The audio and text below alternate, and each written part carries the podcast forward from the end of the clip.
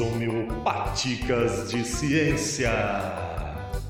Salve, salve galera! Aqui é o Fernando, biólogo, professor, formador de professores que trabalha com jogos e atividades lúdicas para o ensino de biologia e educação ambiental e vem juntamente com os colegas aqui do EnsinoCast trabalhando no sentido de divulgar a ciência, de discutir a respeito do ensino e dos processos de aprendizagem também a respeito das ciências naturais, mais especificamente a biologia, que é a nossa área.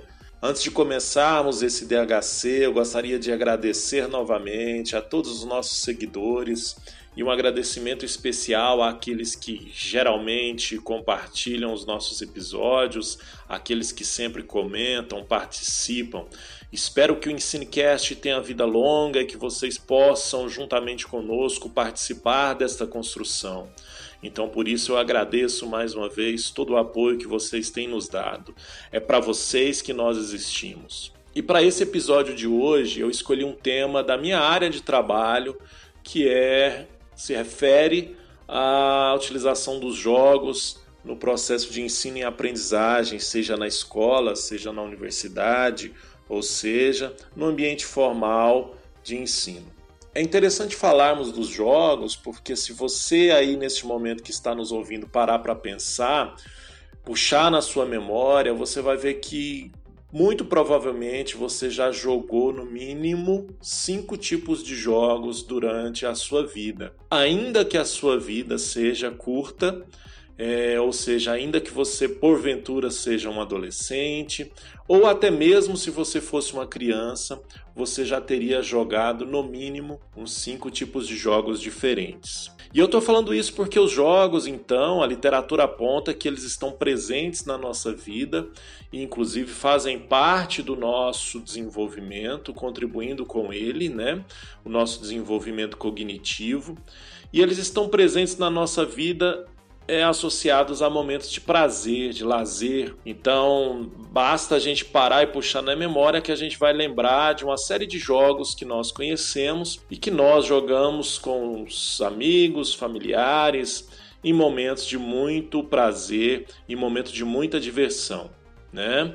Por exemplo, jogos de cartas, cacheta, truco, poker, é, jogos de tabuleiro, que, por exemplo, a gente tem vários tabuleiros aí é, conhecidos, famosos, né? Jogos comerciais, como por exemplo o jogo da vida, o War, a, o jogo Banco Imobiliário, e que são jogos da minha geração e que são jogos que as gerações atuais jogam, né?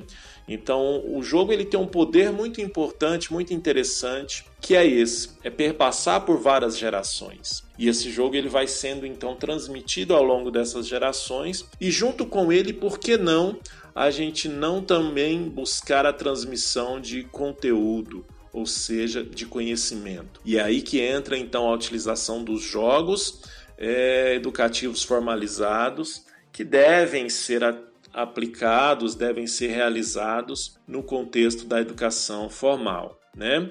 A literatura atual que eu trabalho aponta que então a gente tem os jogos educativos formalizados, que se dividem em jogos didáticos e jogos pedagógicos. Eu, particularmente, na minha tese de doutorado que eu irei defender recentemente, trabalho com jogos pedagógicos. Né? Então, esses jogos pedagógicos a gente está chamando de jogos que foram elaborados especificamente para a gente trabalhar conceitos ou trabalhar determinado conteúdo ou determinado tipo de conhecimento escolar a, a partir dele. Então, são jogos inéditos que servem para a gente estar tá trabalhando isso na escola ou na universidade, né? enfim, no ambiente formal de ensino. E os jogos têm grandes características que permitem com que a gente então utilize em sala de aula. E uma das características primordiais que eu acho é a questão da ludicidade, né? Todo jogo é lúdico e a ludicidade está ligada com prazer, a ludicidade está ligada com momentos de distração, está ligada com momentos de alegria e, e é esse ponto, um dos pontos que eu destaco para essa discussão como um ponto extremamente interessante. A partir do momento então que a gente leva um jogo para a sala de aula, a gente está trabalhando com sentimentos, com sensações, com emoções e com, nesse caso, o prazer dentro da sala de aula. Hoje em dia a gente reclama muito e de fato a gente tem razão, né? da falta de interesse dos estudantes, a gente reclama da, da, falta de motivação, a gente reclama sobre a questão da indisciplina dos estudantes. E de fato, muitas aulas que a gente tem realizado dentro das escolas, principalmente no contexto, então, nesse caso da educação básica, né, elas não são atrativas, elas não trazem motivos para os estudantes participar dela. Né?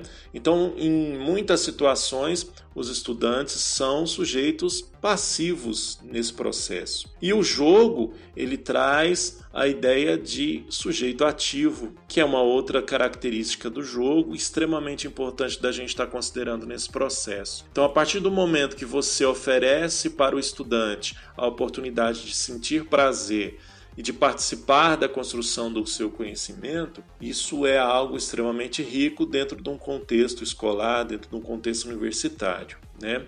Ah, só que a gente tem que entender que os jogos, mesmo sendo esses jogos pedagógicos que são produzidos, ou os jogos didáticos, que são aqueles jogos que são modificados ah, para o seu objetivo, a gente tem que entender que é preciso todo um cuidado, todo um planejamento para que se trabalhe com esses jogos é, numa sala de aula. O jogo ele não pode ser entendido como uma atividade tapa-buraco ele não pode ser entendido como um momento que o professor utiliza porque ele não planejou a aula. Infelizmente, eu estou falando isso porque eu já ouvi de muitos colegas professores a, a, a questão de ah, ele vai trabalhar com joguinho. Ah, ele fica só com joguinho. Ah, os alunos passam a aula toda no joguinho. E a gente então tem que pensar que o jogo é uma estratégia extremamente eficiente. A literatura, existe uma vasta literatura que aponta isso. A sua é, as possibilidades que eles, o jogo traz, né?